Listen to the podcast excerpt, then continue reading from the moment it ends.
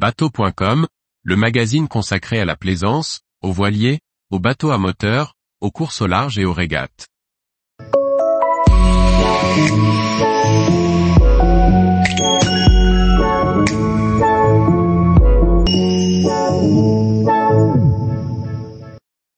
Journal de bord de la course au large, Mini Transat, Défi Azimut, Classe 40, Ocean Globe Race. Par Chloé Tortera. Voici le résumé des régates et des courses au large de la semaine du 16 au 22 septembre 2023. Au programme des départs de courses prévus, confrontation IMOCA attendue, un échauffement en classe 40 ou encore un élitreillage sur l'Ocean Globe Race. Ce 24 septembre à 14h, les 90 marins de la Mini Transat La Boulangère 2024 devaient s'élancer des Sables d'Olonne en direction de Santa Cruz de Palma, première étape de la Transat. En raison des conditions météo, le départ est reporté pour le moment. La seconde étape s'achèvera en Guadeloupe.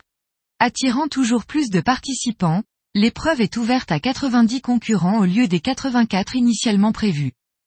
On retrouvera 63 Français et 27 internationaux, mais également 14 femmes.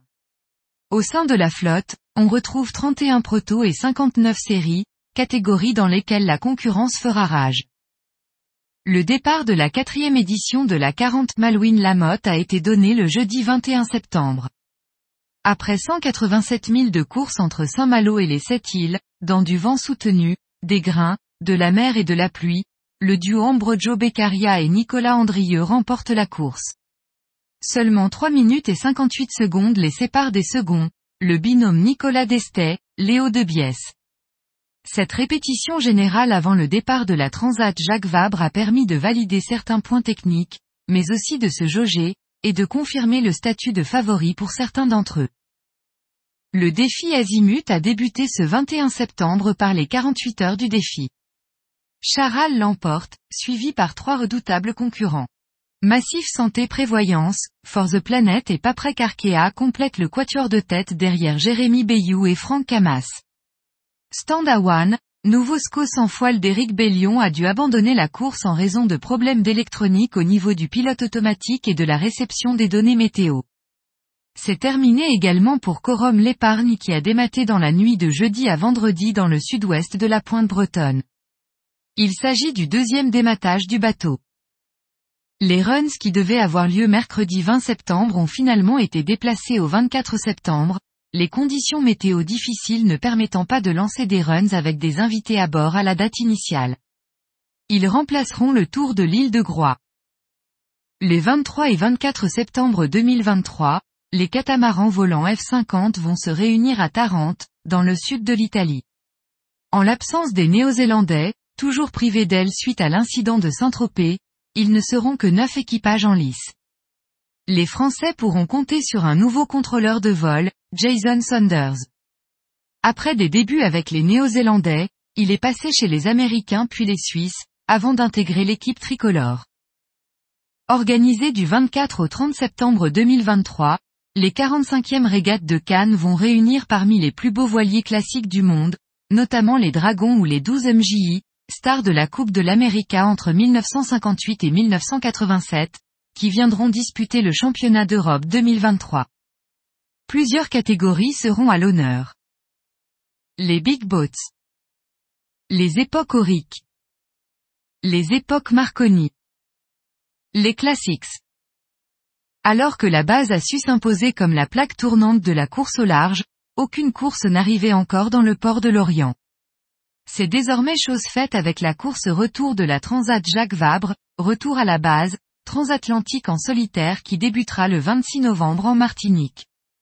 40 skippers ont répondu à l'appel, 5 femmes pour 35 hommes, de 22 à 64 ans. Cette épreuve sera également qualificative pour le Vendée Globe, une aubaine pour les 14 skippers qui n'ont pas encore participé à une course en solitaire avant 2024. Alexia Barrier s'élancera sur le trophée Jules Verne en 2025 avec un équipage exclusivement féminin. Le trimaran Idexport a été convoyé de la Trinité-sur-Mer à Vannes le 18 septembre pour entrer en chantier chez Multiplast. Une série de travaux est prévue pour le préparer notamment à une première série de records en Atlantique à partir d'avril 2024. Blessé sur l'arrière du genou après une chute sur le pont survenu le 17 septembre 2023, l'équipier Stéphane Raguenès de l'équipage français Triana, 66, du skipper Jean Dartuy a été secouru deux jours plus tard. Le sauvetage a été réalisé par le Centre de coordination des sauvetages portugais avec le soutien de l'armée portugaise et du Centre de coordination de sauvetage français, le Cross Greené. L'élitreuillage s'est déroulé avec succès alors que le navire se trouvait à environ 225 miles de l'île de Madère. Benoît Tuduri, CAPSO, en cavale, avait terminé premier bisu de la solitaire du Figaro 2023. Mais suite à la vérification des ordinateurs de bord des Figaro Beneteau 3, il s'est avéré que le jeune skipper a téléchargé des fichiers GRIB, météo, pendant la course ce qui est interdit par la règle de classe et de ce fait enfreint également la règle 69 de World Sailing, atteinte à l'image du sport. Le jury a donc décidé de l'exclure de la course. Pierre Daniello, Team Vendée Formation, a lui aussi usé de fichiers météo. Si son cas était qualifié de moins important par la FF Voile, le jury a finalement pris la décision de l'exclure, motivant une réelle volonté de tricherie de sa part.